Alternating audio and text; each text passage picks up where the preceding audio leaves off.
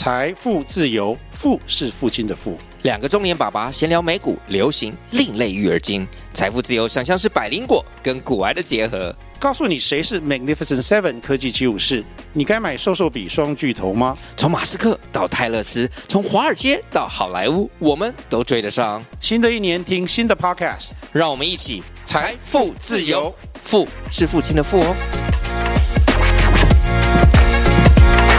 突然之间，从简报室到这个记者室，它是一道蓝色的拉门。突然间，拉门打开，是川普在我的面前，然后我就有点愣到。然后那时候我们就很紧张，然后我就让手机抓，就冲上去就开始录音。我还知道有记者因为没有跟到这个，就被 fire 掉。据说、传说、听说、谣传、耳闻，天哪！我的世界怎么都是这种讯息啊？您收到过假讯息吗？资讯爆炸的年代，各种真真假假的讯息，我们怎么样才能够聪明不受骗？欢迎收听《新闻真假掰》，假讯息拜拜。我是黄兆辉，这里是由台湾事实查核教育基金会所制作的 Podcast 节目。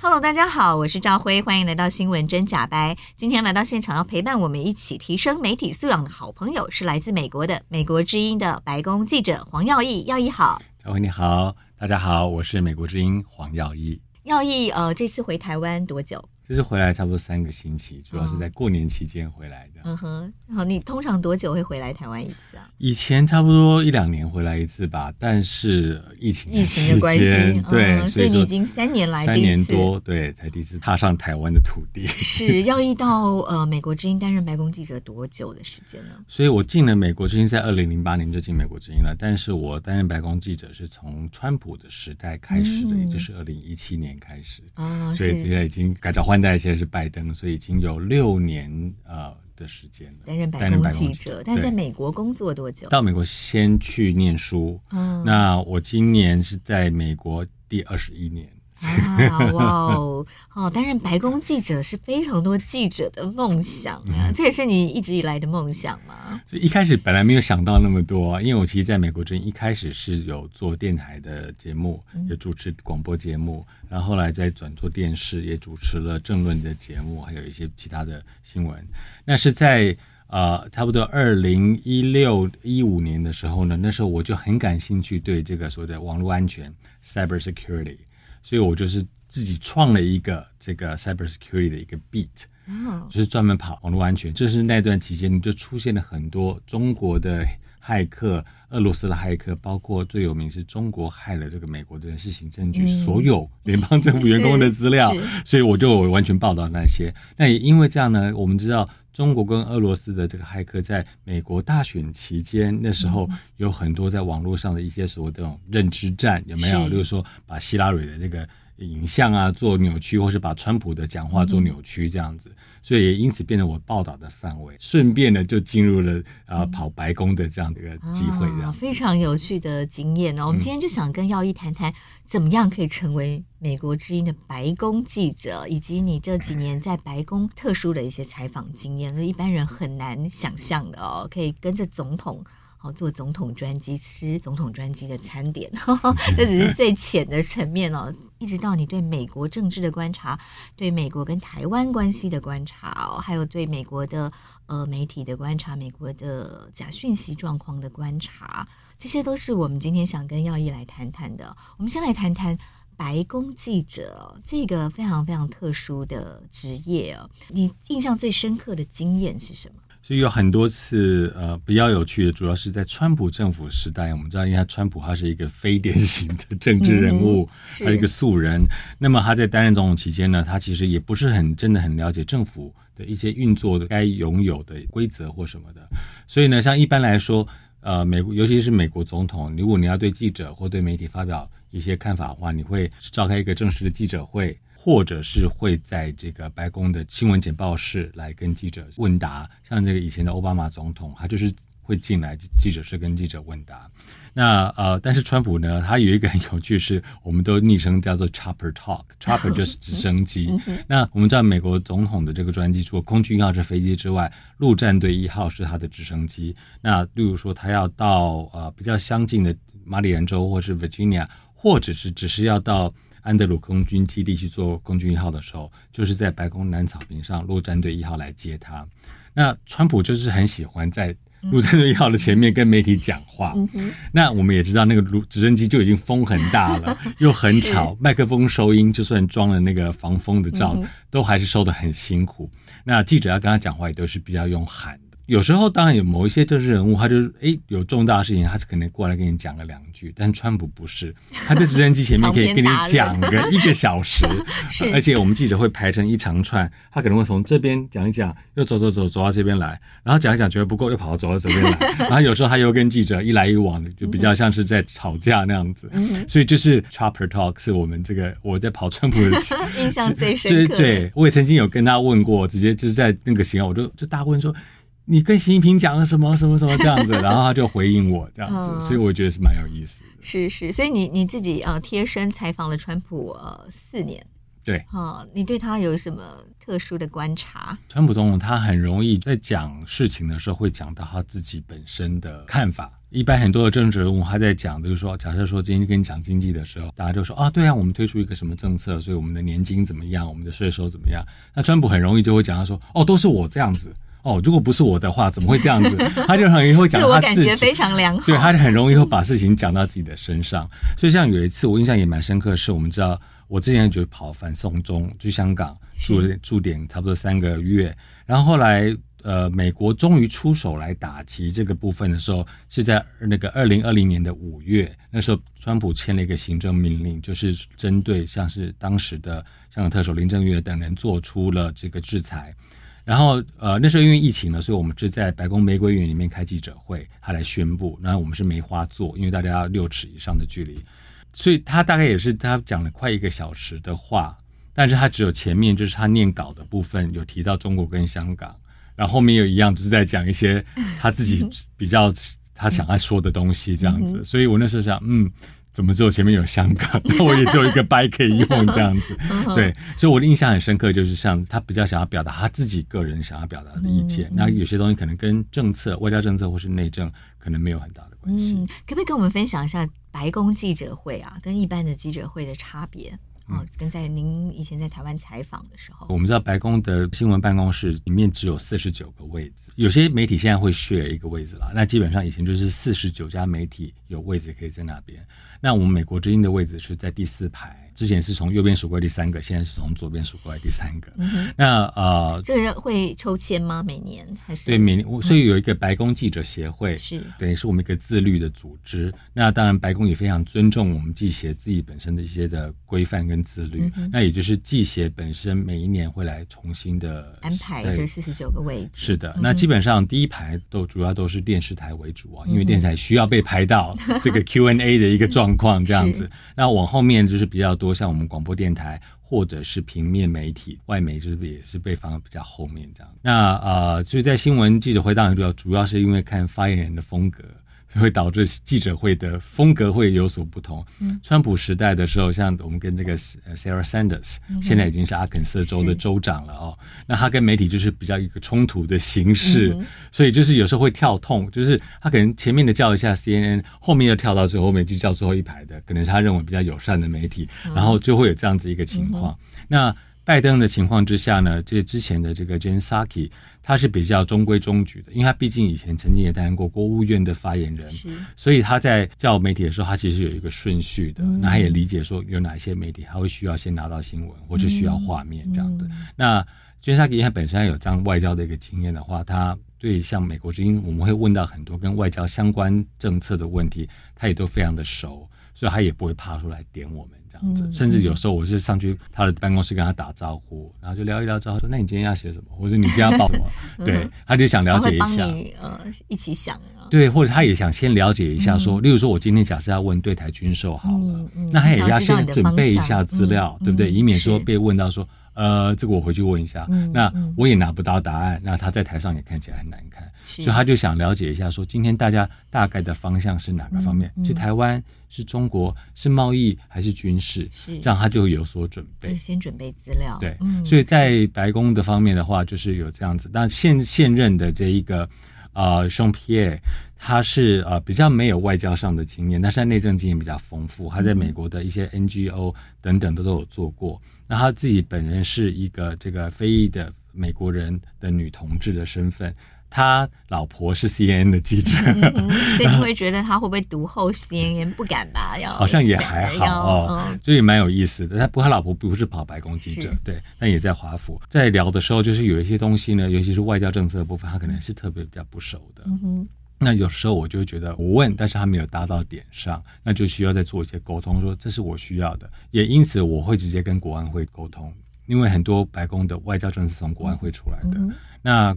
国安会的人，他会比较多的了解跟知识，能够提供给我说，例如说，我现在正在做的一个是假设美中台的关系，那他们会比较多的理解。那所以也因此，像最近我有几次专访了这个呃白宫国安会的战略沟通协调官 John Kirby，他之前也是国防部，也在过国务院，他非常的了解军事跟外交方面的东西，所以这跟他专访的时候，他就可以提供我很多很多的讯息。所以可以看得出来，其实白宫每一个发言人他自己的强项不一样。John Pierre 他在内政方面其实就回答的非常的好，那外交方面呢，我们就发现国安会方面可以提供给更多的资讯。我们很高兴哦，有耀义在美国之音担任白宫记者，因为你的发问常常就会比较关心台湾的问题，对不对？很有趣是说，有时候这些在记者会上，你看到每一家媒体，尤其美国媒体，他们很专注某一个新闻的热点，例如说，假设最近是什么机密文件门好了，就一直问文件门的事情。突然之间，我问了一个台湾的半导体产业，然后大家就嗯哎，然后就开始追这个，就说哦，我问完了之后，他就说哎，那我也想跟着问一下这个半导体的事情。就是说，有时候他们有一个盲点的时候呢，其实我们是可以帮他跳脱出来，去看到其实还有更重要的，或者是其他也很重要的议题在白宫当中。是，其实这样也可以让呃白宫更思考跟台湾之间的关系哈。对，像之前我说的那个国安会的张科比，也是我们在聊的时候，就是我们几个呃美国之音的白宫记者，因为我们其他组的记者也有去，他就指着乌克兰的组，他说：“我知道你就是要来问乌克兰的，我知道你就是要来问什么阿富汗的啊，你就是要问台湾问题嘛？”这样他这样子跟我说，我说没有啦，也会问中国啦，这样子。对，嗯、是，所以你自己的贴身的观察，在白宫哦，这么贴近的观察，那你觉得美国当局对于台美之间的关系、美中之间的关系？你自己这几年的观察，那个趋势大概是什么？所以，我们当然知道，从这个川普政府的时代开始哦，因为他本身是一个非典型的美国总统，所以他用了一些人也是非典型的外交或是国安的团队，包括像呃这个 John Bolton，他在布希的时代他就已经讲过台湾应该是独立之类的这样子的话，他也被用在团队里头。那包括像是伯明，我们大家也知道他中文说得很好，他也做了副国安顾问。主要原因一方面是因为。在川普，他在共和党的党内呢，呃，有一部分的共和党传统的共和党人是没有支持他的，所以这些人也不想进入他的团队，因此导致这些人他们对台湾有特别这个友好的想法，进入了川普的团队，而去 push 这样子的一个 agenda。那我们当然也知道，从后来之后，他们这个分享的一些回忆录或什么，像 John Bolton 就说了嘛，他说什么川普。认为台湾是这个桌上小小的一个笔尖啊，但是这个大的桌子是中国，所以对他来讲，川普毕竟是一个 CEO 治国嘛，啊，他是最大利益出发作为考量，还是会认为中国是比较重要的。那当然，他身边的这些人呢，就是会去推动，认为说我们还是要坚守这个保护台湾这样子的做法。那到拜登的时候呢，我们知道其实民主党一直是非常。关注劳工的，还有关注本土制造业。那共和党其实是比较跟这个资方比较好的，那跟这个商会是比较好。那所以拜登就是说，他从以前，尤其他的 base home base 从费城啊。啊，宾州那都是工业州，所以他就是认为说呢，这个产业链还有制造业呢是不能够被流到中国去的，尤其是在疫情之后。所以我印象中就是我去跑民主党全代会的时候，提名他的时候，他就特别讲，他说我今天接受提名，我要选总统，我当当选之后要做的事情就是产业链要带回。啊、呃，美国尤其是关键的，他说，尤其疫情之后，我们看到了，包括像口罩，美国都没有口罩，嗯、对不对？包括新冠疫苗的药，包括整个供应链中断之后，连晶片都没有办法生产，那没有晶片就没有办法生产飞弹，没有办法生产汽车，所以他认为说呢，在这个方面，呃，他是要对中国强硬的。那我们也知道，之前民主党也是对中国要求，希望这个所谓的汇率操纵国，也是民主党的议员在推动的。所以拜登在这个部分呢，啊、他的做法当然跟川普也是一样，就认为说中国在这部分占了美国的便宜，但他的做法是说，他希望说把大家拉拢起来一起做。所以你看，他一直布局嘛，什么印太地区，嗯、然后有这个 QUAD 四方安全对话，然后有 AUKUS 是美英澳的这个三方安全对话，然后包括了 NATO 北约，去年是首次的把这个印太地区给写入他们的这个战略，还有中国写入他们的未来十年战略。所以拜登希望说，借由全球的力量来抗衡中国在过去的所作为，让美国认为是一些不公平的，不管是贸易或文化。或是各方面的一个现象，那目前是看到说，好像很多的国家是有所保留了，但是他们也同时认知到我们国家的国力。有些部分也受到了影响，那呃，或许我们要来正视啊，在中国在这方面过去几十年来的作为，那跟美国合作的话呢，其实会有很多的好处。这个六年下来呢，有这样子一个脉络，那拜登现在的做法是呢，是这个国际局势大家一起来做。尤其我们最近在这个俄罗斯跟乌克兰战争当中就可以看得出来啊，的确这样的做法是有它的益处的，因为就像制裁俄罗斯好了，你不可能美国制裁他某一个。寡头或者企业家或者是政治人物，就他跑去法国在那边逍遥自在，所以你必须法国也能加入这个制裁的行列。那包括把俄罗斯踢出这个世界的银行的支付体系，也是需要各国包括 G7、G20 一起来合作。所以我想大家都在说，中国其实也在看哦，美国跟世界各国怎么样来对这个俄罗斯下手。那啊，未来中国也有可能会面临相同的一个困境。嗯哼，是。那在这个过程中，你看台湾呢？从美国回来看台湾，哦，你觉得在这个中间，台湾应该要注意什么？然后要关注哪些面向？所以我相信台湾，因为拜登政府的话，我讲拜登政府，因为现在是现任总统嘛，他非常的强调说，他说所谓的民主跟人权是我们美国外交政策的 DNA，是他的外交政策的 DNA。那我们也知道，拜登他在国会四十几年。他是外交，也曾经在外交委员会待过。他在副总统期间也是帮奥巴马来处理外交事务。那他本身就是有这个理想性的一个美，因为很多人美国人是有这样的一个价值观的理想性，他认为这是不可或缺的。那当然有些现实层面了需要来考量。所以我举个例子来说好了，拜登总统在二零二二年五月到那个韩国、日本去的时候，美国的贸易代表戴琪也有跟着去。然后那时候他们起了一个这个印太经济框架啊、呃，那时候讨论就是问说会不会有台湾，会不会包括台湾？就问了戴奇，戴奇就很老实的告诉大家说呢，如果我要在框架里面放台湾，其他国家不会签。嗯哼。但是我们没有不管台湾，他就说我们接下来未来几周就会直接跟台湾谈双轨。就后来果然就戴建中就去谈了。嗯所以说，美国其实在这个，尤其在拜登政府，其实是有关注这一点，就是说我两边都要顾，我不可能为了说名义上好像很好看，新闻会说哦，好棒棒，我们把台湾加进去，结果越南不签，结果谁谁谁，然后菲律宾不签，这样子的话不就是得不偿失？所以他认为说，我这边这个东南亚东协这边我都要顾起来，但是台湾这边呢，我另外再来跟你谈一个东西，一样也能够达到啊、呃、类似的效果。所以它是一个非常 practical，就是一个非常这个实际的一个做法的一个政府。是，所以在这样子的呃拜登政府的实际的做法下，台湾你觉得我们应该要更关注哪些面向哈？尤其对于美台关系，其实常常是政治的纷扰撕裂的重点，然后很多假讯息都是在谈论美台关系或很多 misleading 的言论哦。怎么正确的看待美台关系那个心态跟关注的面向？所以我想就是在从台湾这边出发的话呢，有时候我在看一些新闻啊，不管各家台湾的各家媒体。或者是一些台湾的网友的留言或什么，我会觉得说，其实呃，就像跟以色列一样好了，台湾的处境也蛮类似，就是你不能够说你只要跟美国的某一部分的人好啊，所以那时候都有说嘛，大家就是说啊，我只要跟共和党好，因为共和党非常挺台，但是你也看到前任议长佩洛西也是冒着这个危险就到了台湾，那政党也是会轮替的，你也不能够以偏概全说某一个部分的人就是。正的或者是反的，所以我就觉得说，台湾这边如果要去接触的话，基本上我觉得像台湾驻美代表萧美琴其实也是已经有在这样的做，就是你的触角必须要深广，不管是各个政党立场，不管是在这个呃社会的文化光谱上的任何的一个美国社会的角落，或者是一般的这个普罗大众，你都要去接触，因为他有的人可能是对你误解。有的人可能是不清楚状态，有的是说他也不知道你能给他什么东西。你不要有一个一开始就是反对他，或是一开始就认为他是不对的心态去接触，而是从台湾的角度出发的话，应该是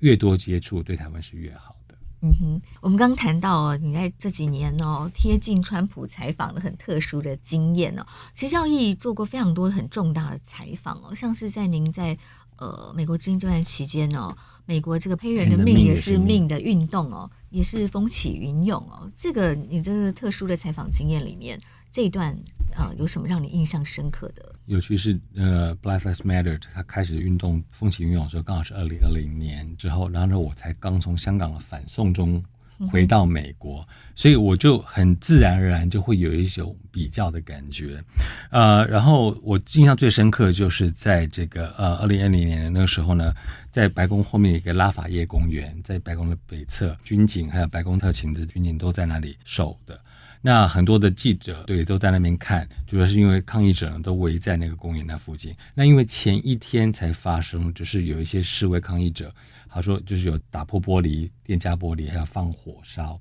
那旁边有一个教堂，都昵称叫做“总统的教堂”啊，因为他就是在白宫的旁边。很多的总统就是说星期天想做礼拜，他就过去这样子。它是一个长老教会的教堂，教堂有一部分就是被火给这个烧了。但是那个教堂的主任牧师，我当天就去访问了他。他说：“啊，我们不在乎这个。他说，房子就算是古迹，它终究是一个房子。但是人的自由、人的尊严是无价的。是。然后所以我觉得他说非常好。嗯、然后他白宫附近有一家餐厅叫做 Teaism，很多的呃白宫官员什么的也会去吃。他的那个也是被打了。结果那个主人那个店东呢，他就在他的推特上，他就说。” Before anyone can put mouth in my, you know, words in my mouth，就是说，在别人帮我讲话之前，因为他跟媒体就直接帮他定义说，啊，你就会怎么样？他说，在别人能帮我讲话之前，我要说 Black Lives Matter。嗯，所以他就说我不 care，他说我也支持这个运动。所以当时是这样一个情况。那但那天就是前一天发生这样的情况，有我店家被打情况之下，所以那边戒备非常的森严。那那个地区已经现在改成叫做 Black Lives Matter Plaza 了，就是黑人的命也是命广场。结果。那天就是发生，突然间军警开始来逼近媒体跟抗议者。那他们的做法也是因为我去经过反送中，所以我就理解，就是第一个他们有盾牌，他们会用警棍敲击盾牌，然后用盾牌去跺地，发出很大的声响跟震动，因为那是要去吓退你，对，要去威吓你。然后他们就开始往前进。那时候我就知道，哦，可能会发生事情了。然后后来就开始滴到烟，但是还没有丢烟雾弹。然后我的反应就是马上就直接把防毒面具戴起来，十五、嗯、秒之内就戴好了，头盔头盔也都戴好了。旁边的电视台记者就说怎么回事，然后就拍我。然后我说我在香港待了三个月，他说哦难怪这样子。然后后来果然就是催泪瓦斯放出来了，然后就是开始推进，把大家往后推。就我是川普总统走出来，在那个教堂前面拿了一本圣经，啊，在那边就是让媒体拍照这样子。然后也因此导致了当时的这个王川谋长，他认为说这个是一个不对的行为，所以他就在这事件之后就请辞了。嗯，所以这是我印象非常非常深刻，就是一个美国草根性的一个呃民权的运动，对民权运动，然后跟当局的一个这样的角力。那我可以讲一个小故事，就是当天呢在那里大家都会喊口号啊，或什么什么，或是什么静坐之类的，或行动剧这样子，跟台湾抗议非常类似嘛。那就有一个人是一个白人男生，他也在那，然后就喊了口号，好像就是什么冲啊或什么，就叫大家要冲。他旁边的一个白人女生就制止了他，他说：“这不是我们的场子，我们是来声援他们的，这不是我们的场子，所以请你不要这样做。”然后他也制止他说：“不应该鼓励暴力的行为。”然后我就觉得哇，这群。所谓的他们非常非常的自律，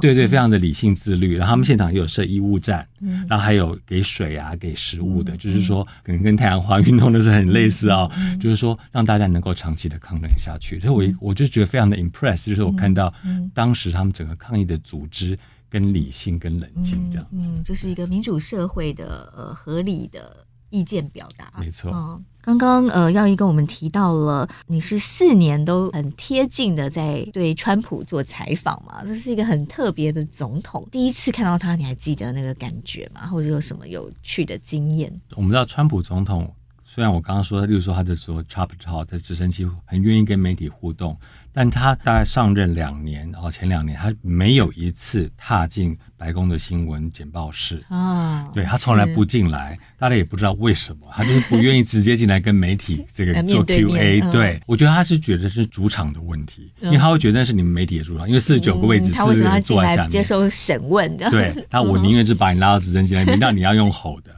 但是呢，有一次就是那天已经在晚上，呃，因为白宫 call lid，L I D，也就是说呢。在累了之后，就是总统不会再有公开行程了。当然，没有公开行程就表示媒体可以走了。那所以那天其实已经叫完 lid，然后我们很多大部分媒体都散了，差不多是晚上快六点的时候。那但是我因为我还有事情在忙啊，所以呢，我还是坐在那个简报室里面在打我的电脑打稿啊，然后准备要去做连线。突然之间，就是从简报室到这个记者室，它是一道蓝色的拉门。突然间，拉门打开，就川普在我的面前，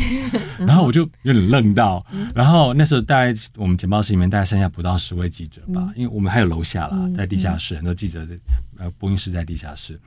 然后旁边有一位记者，他后来去了福斯，然后他就说：“Mr. President, so nice of you to drop by。”然后我们就很紧张，然后我就让手机抓，就冲上去就开始录音。然后。所以他本来也没有也没有通知大家，没有任何通知，突然走进记者。而且他那我刚刚说他已经叫累，就是说总统今天已经没有行程了，嗯、大家可以回家了。嗯，我还知道有记者因为没有跟到这个 就被 fire 掉。哦，可是日美日美的压力很大哦，嗯、所以我们冲上去这几位，我们大概不到十位记者就在那边就开始录，然后就问他什么事情，他就说一个非常得意的笑，然后他就说呢，嗯，我有重大的事情要宣布，待会这个跟韩国有关系，跟南韩有关系。然后我就往他的背后一看，他的后面就是新闻室嘛。我就想说，到底他是一个，因为他常常不是发推嘛？就是很临时的东西发推特。但我想说，这个是一个很临时，想讲什么就讲什么嘛。但是我往后一看，副总统彭斯、国务卿、呃，国防部长，然后什么财政部文武百官全部站在他的后面。我想说，哦，这个是重要，真的是很重要，不是他只是随便走进来要讲的东西。国安顾问也在后面，然后。呃，他就说，所以这个南韩有重大事情要宣布，然后是跟南北韩有关的，然后大家就很就发生什么事情这样子，结果很好玩，是有一位南韩的一个新闻记者，他叫威廉，然后他好像就是川粉之类的吧，他就突然间开始大喊，他说：“川普总统，你会得诺贝尔和平奖，你会得诺贝尔和平奖。”然后这个意思可能就是促成两韩统一吧，然后川普就有点吓到。然后就不再讲话，就回去了。他有笑一下，就觉得都和平讲嘛，然后就笑一下，然后就回去就关门了。然后我们当然就冲进去问那个白宫发言人啊，那时候桑德斯就说：“川普什么意思？”然后说：“南韩官员在这边是谁？然后是要在哪里办？”因为他说就在我们简报室里面，南韩官员会出来跟我们讲话。第一个是这样妥吗？怎么会让外国的官员利用白白宫在记者室对用白宫记者室来发表这个政策这样子？就后来他们就协调之后就说，哦，其实是他们的青瓦台的国安安保室的室长郑义荣正在白宫里面，然后要来宣布跟金正恩，就是文监文金会嘛，哦，完了文在寅跟这个金正恩的见面，但是呢，地点就把他拉到西厢的外面，就不是在记者室里面了。然后那天就非常非常的冷。然后晚上晚上九点才要开始，所以我们就全部在外面等，还 受冻，这样就等他出来讲。那他郑义荣就出来，只是宣布了一下，就说当然有感谢川普总统啦，美国的斡旋之下啊，我们南韩跟北韩的最高领导人要。要来见面这样子哦，所以这是川普第一次踏进白宫记者室发生的事情，就是为了要来宣布这个大事。突袭，这对记者来说是突袭，对，就是乖乖下班的记者其实还蛮冤枉的。所以之后我就是说，有一个日本媒体的记者啊，他就是因为没有跟到这第一次，他后来九点的时候回来，但是因为第一次没有跟到。后来公司就把他给解雇，认为说你这跑新闻跑的不够勤，不够认真。然后他就说：“可是白宫已经叫大家回家了。”对，好可怕哦！会遭受突袭。对，所以跟着川普的时候，我真的觉得二十四小时我没办法休息啊，嗯、就是他。突然之间就是发一个推推特，突然间要走进来讲一个东西，突然间开一个直播，宣布一个什么政策，你都无法这个预测的这样子，所以精神非常紧绷，非常霸气。哦，对，所以呃，这是一个很特别的第一次，川普踏进白宫新闻简报室的经历哦。对，但是在白宫新闻简报室，其实应该还有很多很有趣的啊，或很特别的采访经验发生。对，所以像我说的，呃，之前前几任的白宫发言人，这个像桑德斯，或是像那个更早之前的，他们就是跟媒体会有一些比较激烈的互动啊、哦，然后会你来我往这样子。嗯、你印象最深刻的一次是？所以像呃桑德斯，他就直接跟那个嘛 CNN 记者就对骂嘛，然后后来就要取消他的一个 证件，呃记者证，然后也导致白宫记者协会其实有跳进来处理啊、哦，就是认为说。美国是一个新闻自由的国家，你不能随便吊销人家媒体的执照，或是媒体的证件，不能让人家不采访。那呃，而且包括像是这个保守派的福斯新闻，那个 Fox News 也都跳出来，就是说，虽然我们政治立场或是我们的新闻出发点是不一样的，但是我是支持记者你要有采访的自由。是，所以他也是对此，后来白宫也在恢复他的这个呃采访的这个证。那另外一个是我说他会开记者会啊。那其实，在我们也知道，去年在刚过完这个美国的这个其中大选嘛，midterm election。那当年呢，美国这个其中大选结束之后，本来川普他是自信满满，认为说，哦，我们一定能够继续掌握国会。结果没有，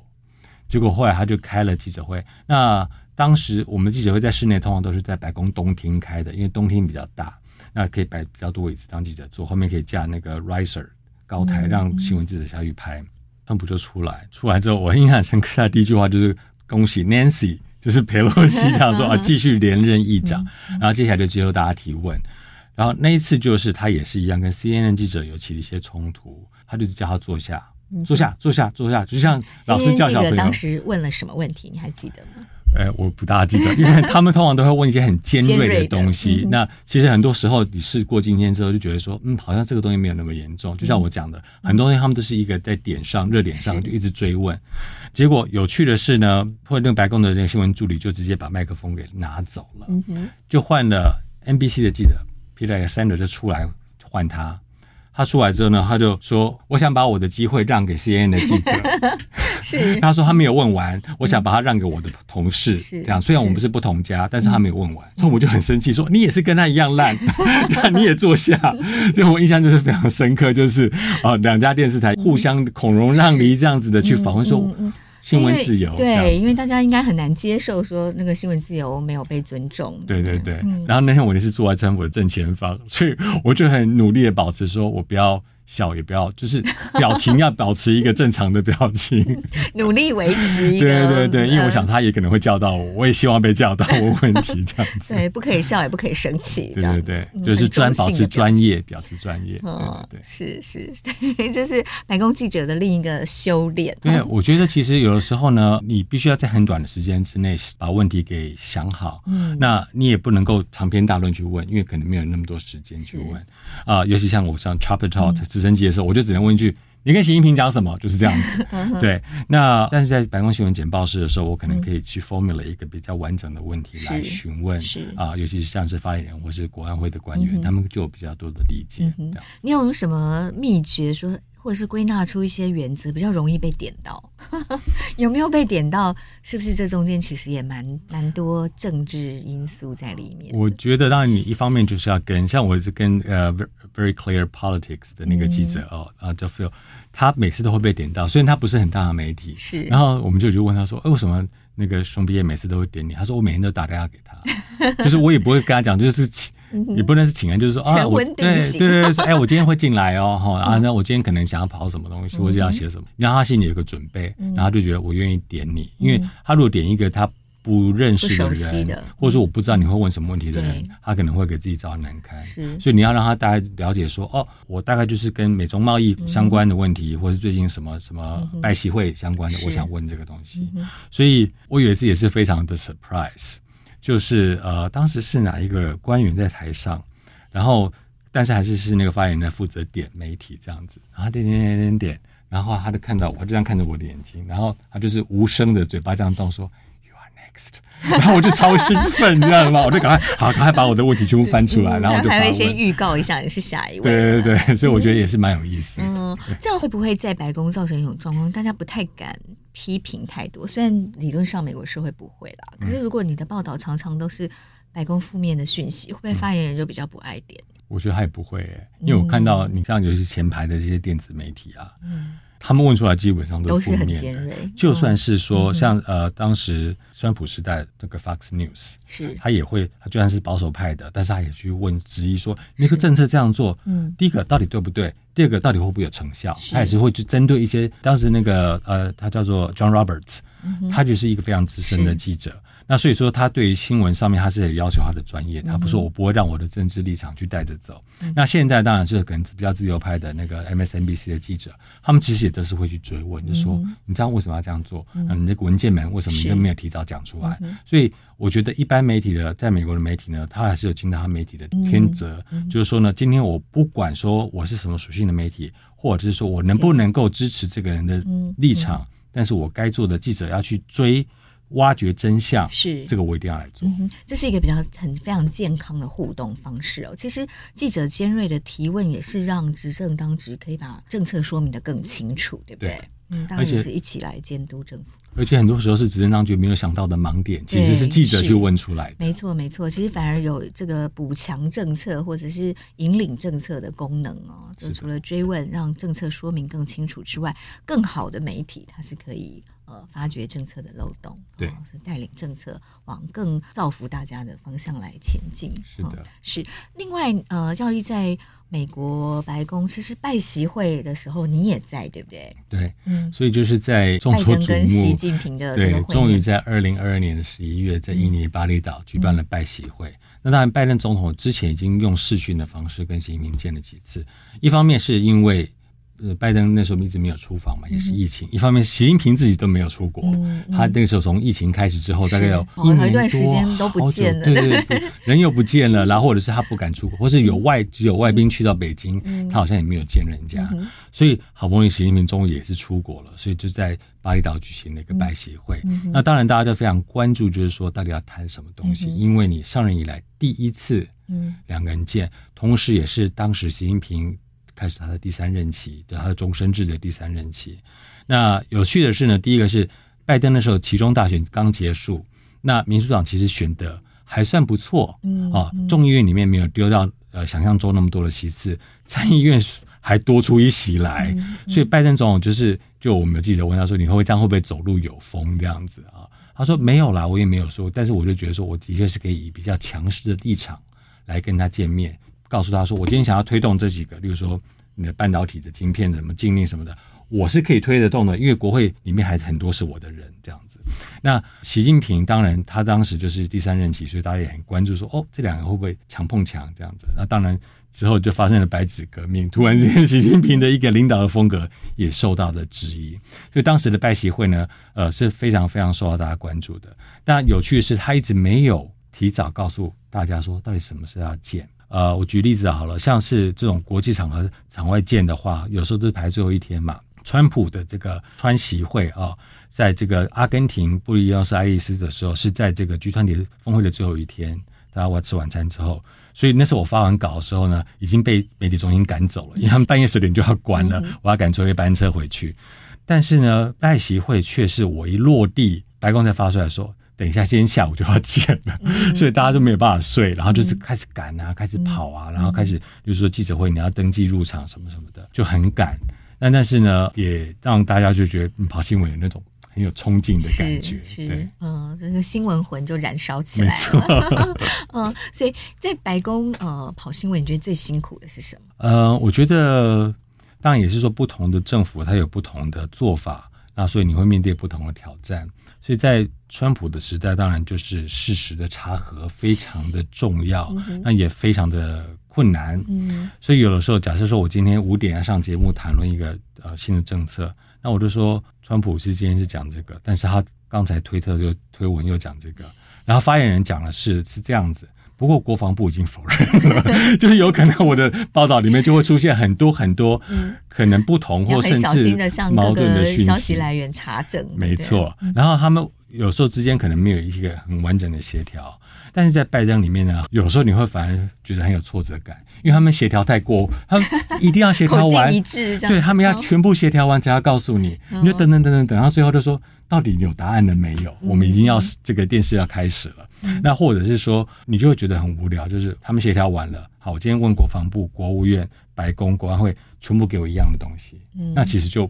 好像没有跑出新闻的感觉，好像没有，对，哦、就太制式了。所以就是，哎，这是一个非常天差地远的一个对比哦。嗯、那当然，就即使他是协调过的东西，我们也是要去查证。嗯、拜登说，哎，我们这个把油价给打下来了，我们平抑油价了。但是我要去查，到底是不是真的说，现在你说三块钱就真的是三块钱，还是只有某个特定地区是你所说的，或者你说失业率已经降了，那这失业率背后原因是什么呢？当然人家说就是因为疫情的期间有很多人失业嘛，那现在已经重新解封了，当然大家就可以重新就业了。那这算是你的功劳吗？还是说没错，你来这个打击疫情抗疫有功，那也当然也造就了这个经济的成长。那但是功劳是。有有多少是你的或怎么样？那其实都是可以来斟酌的。所以，即使是在这样一个很协调，这个拜登政府一个本身会内部做协调资讯口径一致的情况之下呢，还是有很多的这个事实查核的工作要来进行。嗯哼，是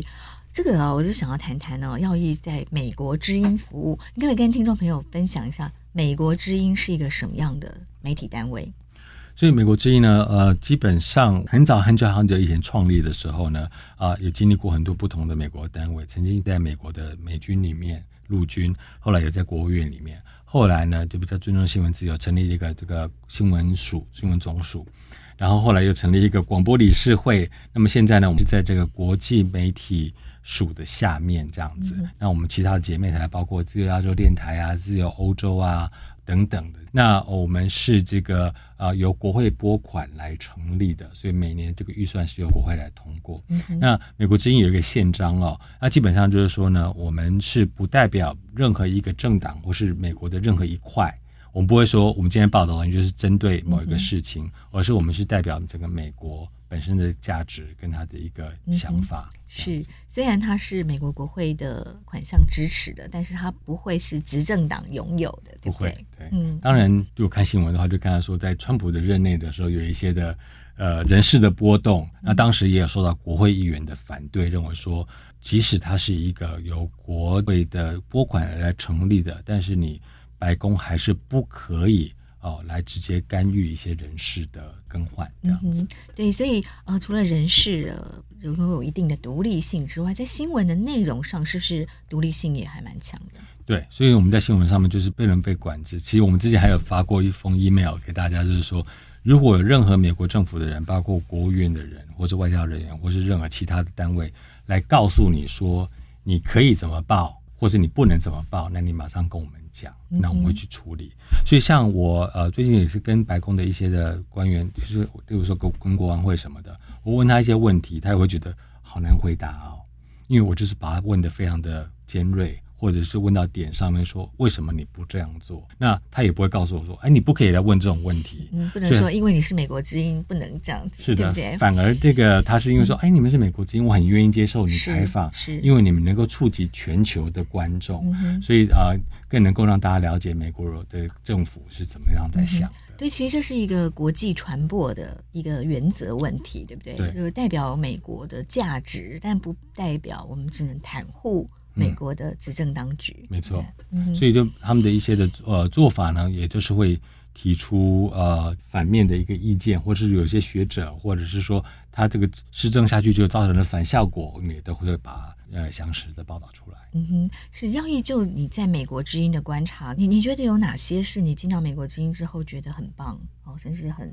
呃呃 appreciate 很欣赏的一些原则做法？嗯我们要求新闻专业之外，当然，它美国之音有一个叫做 two source，嗯，two source，对，至少消息来源至少要两个以上，对不对？对对对，这个东西我觉得蛮重要，就是说你在在事实查核方面，你要去理解说到底这个东西是不是正确的。那除非是说你是直接跟新闻当事人做接触，那他他就是你的新闻来源，嗯、或者是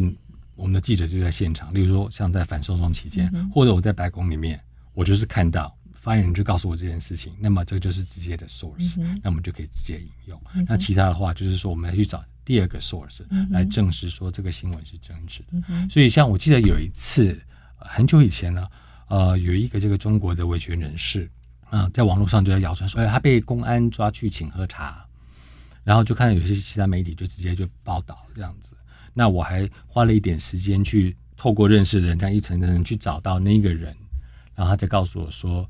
对了，我也被叫去，但是他马上就会让我回家，什么什么之类的。然后我再做报道，后来就说：“哎，你这样做是很正确的，就是说你必须要去一的找到当事人，或是你有办法找到相关人士来做核实，而不是说好像哎这个没抓到就不见了。那这样是一个不负责任的报道方式。”嗯哼，是对，所以美国之音对于这个消息来源的要有可以被验证啊，或者说有第二个消息来源呢，嗯、这件事情是非常的重视啊，对求证的工作，对，就回归新闻专业啊。嗯、那还有呢？还有没有其他美国之音你觉得可以让台湾媒体参考的？嗯，所以现在其实我看到其实很很多媒体都有做，就是有一个事实查核中心，我们也成立了，嗯、我们的英文组也有，我们的中文组也有。事实查核中心，亚洲的事实查核中心嘛，台湾也隶属在这个。尤其是针对，尤其我们刚刚在讲啊，一开始说，像中国跟俄罗斯的一些的网军或者是骇客在进行所谓的这种认知战，或者是这种混淆视听的情况之下，或是煽风点火，那有的时候，呃，它也是事实，但是它可能就是用煽风点火的方式来呈现，它就是要制造你的这个撕裂，撕裂，对对对。呃，有人在查嘛，就是说在在美国大选的期间，其实说，哎，好像他只支持某一个政党嘛，也不是，他也会支持另外一个政党，或是某一个不同的团体，他就故意这两个团体都支持他，然后让他们去对碰，所以就会造成这个社会上的一个纷扰。那呃，所以在这个方面的话，也是我们在新闻报道上也很注意，就是说，我们如果要走到新三色的话，其实我们就等于是正中那些人的下怀了，对不对？所以，我们其实就是要一个以事实出发，然后一个。公平的方式来呈现这个新闻的呃事件，这样子。呃，耀毅啊，在美国观察美国现在媒体有没有面临哪些危机？也一定有了，哦，全球的媒体都面临了许多危机。对 你看到在美国的状况大概是什么样？所以美国媒体我们也看到跟台湾也像，就是越来越分歧了嘛。你看这个台就知道这个台是属于跟谁、嗯、是 那个两个党比较相关，嗯、或是怎么样。是我最近看一个奥巴马的访问啊，嗯、他就说，就是其实美国人也是一样，就活在不同的资讯宇宙里。好，你收看不同的电视台，其实你好像活在不同的宇宙。所以我觉得这个是一个很危险的现象啊，就是大家都是活在自己的同温层，然后一直在那边互相的 echo。自己想要听的东西，那所以这个是媒体的面临的一个问题，但这个问题也是因为商业化而开始的嘛。嗯，因为现在媒体既然商业化，你要有广告，你要有收视率，那你要怎么最快能拿到收视率呢？如果你只是报一个四平八稳的新闻，嗯、为什么要来看？嗯、那我一定要说，哦，这个川普好棒棒，或是这个川普好可恶，那自然就会有同温层的人跑来看我的新闻。那所以这个就是一个恶性循环，就一直循环下去。嗯、那。这个要怎么解决？可能要先从社会本身的这个、嗯、呃这个本质来解决。如果社会没有那么分歧的话，可能新闻才有办法做到。嗯、但是其实新闻又是造成撕裂的一部分，是一个恶性循环、哦。对，嗯、所以这个部分的话，就是现在的这个问题，它的商业化跟政治化的现象啊、哦嗯、啊，一个一直不断恶性循环下去。嗯、那这是比较令人忧心的。嗯、那当然，台湾，我相信可能你在台湾的话，你可以有看到比较多，是你可以比我更理解的。嗯哼对。嗯，是，所以你刚刚提到美国，其实社群平台可能也助长了这样子的撕裂的状况。对，那一方面也是因为社群平台出现之后呢，一般的传统媒体就发现你的市场被瓜分了，嗯，包括你的呃，如果是广播电台听众流失，电视台你的这个观众也流失，或是平面的很多的纸板都没有了，对不对？嗯，只能做网络版。那也是因为这样的情况之下，他不得不把这个商业化的部分再加重，那就更加要来走，说我要把这些同温层的人拉进来。才能够生存，啊、呃，或者是才继续的能够有影响力。那当然，很多的媒体现在也要来走到社群，包括包括美国之音也是一样。我面临一个两年的问题，就是说，我现在上了社群，但是我一样是做好，我新闻专业，我就来报说今天宣布了一个政策，嗯嗯、但是大家会感兴趣吗？嗯、那如果我今天报的是说今天宣布一个政策大失败，那可能就会有人来点了。是，是，反正平衡报道，大家太四平八稳了，很不容易勾起大家的情绪哦。但因为社群平台的这个特殊的演算法，可能会让比较情绪性的言论哈，可以更触及你的同温层，然后被分享转发。所以这个在美国有哪些检讨，或者是有什么阴影吗？我觉得很难，我真的也没有答案哦。因为即使是像我们自己，我也会被编辑要求说：“啊，你标要不要下的好一点，什么之类的，口味重一点。”对对对对。然后，可是有时候我下的很重，他们又会怕到，然后说：“哎，这个有点恐怖，不要这样子。”对，所以就是也是这个拿捏也是蛮辛苦的。那到底这个怎么样能够找出平衡点，我也我也没办法做出一个回答。这个问题在美国社会也不断的被提出来，然后做很多反省。你有没有看到一些比较好的方向哦？我只能讲我自己本身的一个例子，我自己也一直重复在思考我自己做的事情，那也一直重复的在检视我所做的事情到底是有没有价值，或是有没有意义。有一阵子我也蛮低潮的，就是说我不知道自己到底这样做有没有触及到观众或是听众。但是有一次很有趣的，也是在白宫，我要离开白宫的时候呢，一位白宫记者、摄影记者，他是呃香港来的，那他就看到说啊，你要走了，我说对。啊，我们一块走吧，我们就一块离开白宫。他就跟我说：“哦，我女朋友有来，她是你的粉丝。”嗯，然后我就过去，他女朋友看到我就非常非常兴奋。嗯，然后他知道其实他本身也是一名记者，嗯，他曾经在香港担任过这个从事媒体工作。然后因为像反送中之后，新闻业受到了很多的打压，他已经离开了。他就跟我说：“他说其实现在能够像你这样子，只是我单纯针对事实来播报的。”评论报道的人非常非常少，对，因为愿意这样子的媒体越来越少了。对，嗯，所以他说我非常喜欢看你的报道，就是我每天就是看你的。那两在三分钟看完之后，我就觉得就够了，因为其他的，例如说我一开说，我看到这个名嘴，我就知道他讲什么，嗯对。但是我就想看到你告诉我最新，而且是最快，也有可能是你自己去问出来最深入的东西，那这样才是有个价值。然后我突然就觉得，记者的最大的鼓励。对。然后我那时候从一个迷惘的情况之下，我就觉得我好像有受到肯定，然后我觉得说坚持自己记者该做的东西。啊、呃，我也很庆幸说，美国之音本身是没有这个收视率，或者是说商业的一个压力啦，所以可以让我来这样继续的做下去。嗯哼，是，这听起来是非常梦幻的工作哦，但是其实一定也有很多困窘的地方哦，有一些困难的地方，呃，比如说种族歧视，嗯，哦，这个问题在美国，黑人的命也是命的这个运动哦，哦，就是争取黑人的民权，为什么需要这样？就是因为种族歧视的问题，哦，对亚裔的歧视，尤其新冠疫情之后，对。你你自己的感觉，所以我有两个小故事可以分享，都是发生在二零二零年，也是疫情期间。第一个是我们知道，在川普政府本身跟媒体有很多的这个冲突，他也经常说媒体都是 fake news，他只要不喜欢的，他就是他到最后连那个福克斯新闻 Fox News 也就说他们是 fake news 这样子。就就是有一次我因为那是疫情了嘛，所以白宫就有限制每日可以进出的人的数量，那所以那天我就没有在里面做这个 stand，我就在。拉法叶公园就在白宫外面做 stand up，然后我就自己一个人架了一个脚架，手机啊、麦克风接好，在那边拿一个麦，在讲讲讲，然后有一台车开过去，突然车子停下来，车窗摇下来，有人对我喊 “fake news”。然后就，然后喊完以后就不问，我就跑走了。然后我就吓到，你知道吗？还好他只是喊，没有做什么激烈的动作。对，那时候我们其实美国也是就是疫情的期间嘛，所以整个 DC 其实是没有人的，所以整个公园都是没有人的。我有看一下说白宫的那个警察有没有在，可可是他们在很后面，然后我就很怕会出事，我就赶快录录，赶快就赶快走了。我就想说，不知道会发生什么事情，因为也不知道他会不会攻击你。是，有其他记者就是说，他们是去到跟川普，就是说去到造势场合的。他说那更惨，像 CNN 记者，他就是走到媒体区的路上，就会被民众给辱骂，或是怎么样怎么样这样。就是被川普的信徒 一起归类为 fake news 的制造者，假新闻。所以，尤其是他们那些 CNN 记者是有露脸的嘛，所以他们都认识，知道你是谁。那所以那是我的第一个让我有点吓到的有人身安全的。的威胁。哦、那第二次呢，反而是让我很生气，是那个时候也是因为疫情期间呢，然后我们知道川普也讲是什么 China virus 啊、空 flu 啊之类的，所以那时候已经开始我们看到说，就社会上有一些都打亚裔或是什么，他们不去 China Town 吃饭，不去中国超市或什么什么的，他就把这个新冠的疫情直接称为中国病毒了。是的。所以那次也是我在白宫的前面做 stand up，然后那次是我带一组人，有一个现场制作人，有一个摄影大哥这样子。我到的时候呢，他们已经架好了，摄影大哥在跟一对男女聊天，两个金发的白人，然后那个女的有拿麦克风，那男的拿了一个 iPad 摄影。然后后来过去之后，那个制作人就说：“他说哦，我们要开始，你们走，这样就叫他们走。”摄影大哥是阿拉伯裔。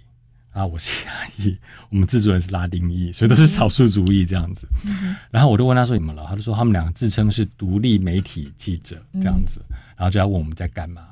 啊，我说我然后我没想那么多。然后那天刚好其实也是在报道种族歧视、亚裔被攻击的事情，很妙，真的是太太巧了。就我们在准备的时候呢，我旁边来了一组三个人，三个女生是韩国媒体，嗯、我不知道是哪一家，但是他们有穿的背心都是韩文的这样，嗯、然后也在架机器在准备要拍。然后这个时候那两个人就过去，然后两个白人，对，嗯、然后就那个女生讲话非常非常大声，所以我都有听到他们她讲什么。嗯、他问他说：“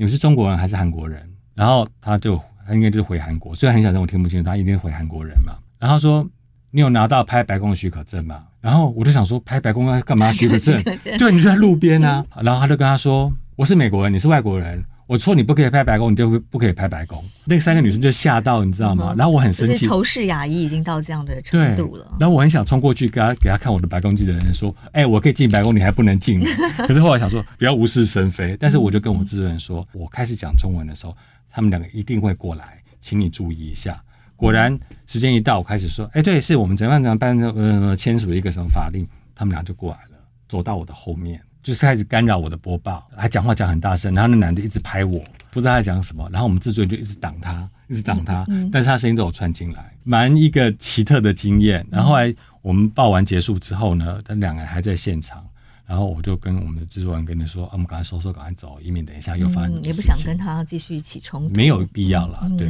嗯，嗯所以这是我两次，我觉得我在现场播报的时候。被干扰，然后都是很奇特的一个经验，这样子。其实都是疫情之后才开始的。Fake news 当然就是疫情之后，但是它这个已经酝酿了一段时间了。嗯、对对对。嗯，所以那其他呢？你这十多年在白宫担任记者的这个过程啊、嗯，你你有感觉因为亚裔的身份，包括台湾人的身份，嗯，而有什么样的特殊的待遇吗？我自己是没有感觉到了。我有一次是我蛮有意思，是我说川普那个 Chopper Talk，我是问问他问题嘛。结果他可能没有听清楚，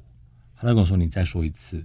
因为我其实也是在蛮后面这样用高喊的，嗯嗯、然后结果被一家自由派的媒体哦给截了那个那段影片，然后就说：“哦，你川普是一定是这个种族歧视 哦？为什么看到亚洲人讲话就是假装听不懂什么之类的？”那其实我要就为他伸冤了，那真的是直升机的声音非常非常非常的大。啊、哦，然后呢，嗡、哦，听不清楚，就是他听不清楚，我觉得是正常的，嗯、对。那所以也有这样的一个现象，就是媒体可能会过度的解读，对。那其实他并不是种族歧视，他真的就是没有听清楚我问的问题。嗯，嗯，但你自己跟川普的采访经验里面，你其实是觉得还好，就觉得还好啦。我们都有一个也是开玩笑，有一个巴西记者叫 Raquel，他是巴西的环球新闻的记者，他从奥巴马就开始跑了。有一次他就是跑进去，然后就呃问了一个问题，这样子。然后其实本来也没有要叫他，就就叫他，他也非常 surprise，他就开始问问题。他在重新办公室，然后出来之后，我就跟他说：“哎，我看你怎么他都回答你的问题。”我说：“我就开玩笑说，一定是因为你很漂亮，因为她真的是一个很漂亮的女生。”他说：“对啊，就是因为我很漂亮才会被点这样子。”是，对，所以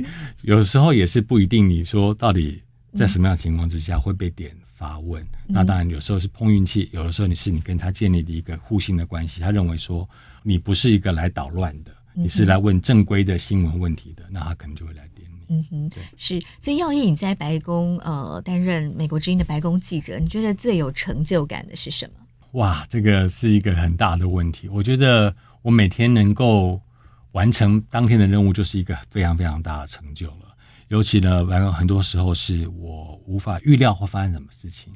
呃，我举个例子来说好了。呃，之前川普不是退出这个伊朗核协议嘛？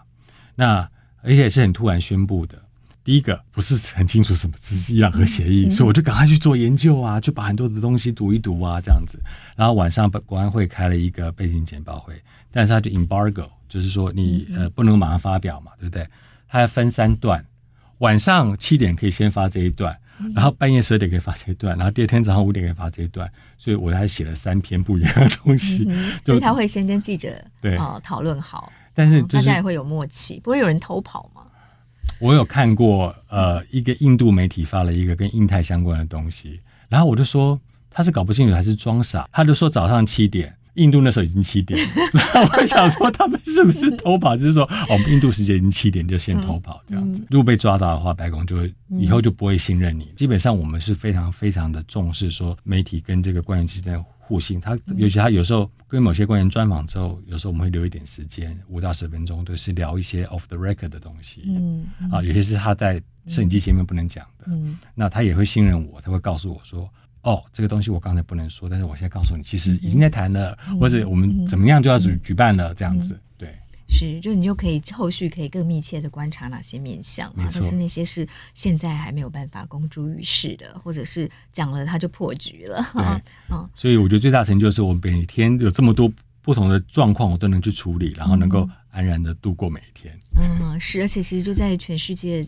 权力的核心。对，我觉得另外刚才你讲到一点，我觉得也是让我很感激，就是说，其实我觉得我应该也是在美国的媒体里面啊。跑白宫的，从台湾出生的啦，因为我现在已经不是台湾的公民了，是但是从台湾出生，能够在美国的媒体里面来主跑白宫，来关注这么多议题，那这点是让我觉得非常非常感激的啊、呃，有这样的一个一个机会，这样子。嗯、对，我们也很感谢台湾有要义，哈，在白宫帮台湾发声，然后关注台湾的权益。最后，我们回到这个节目啊，我们来谈假讯息。你对于假讯息现在在美国的状况，嗯，有哪些观察？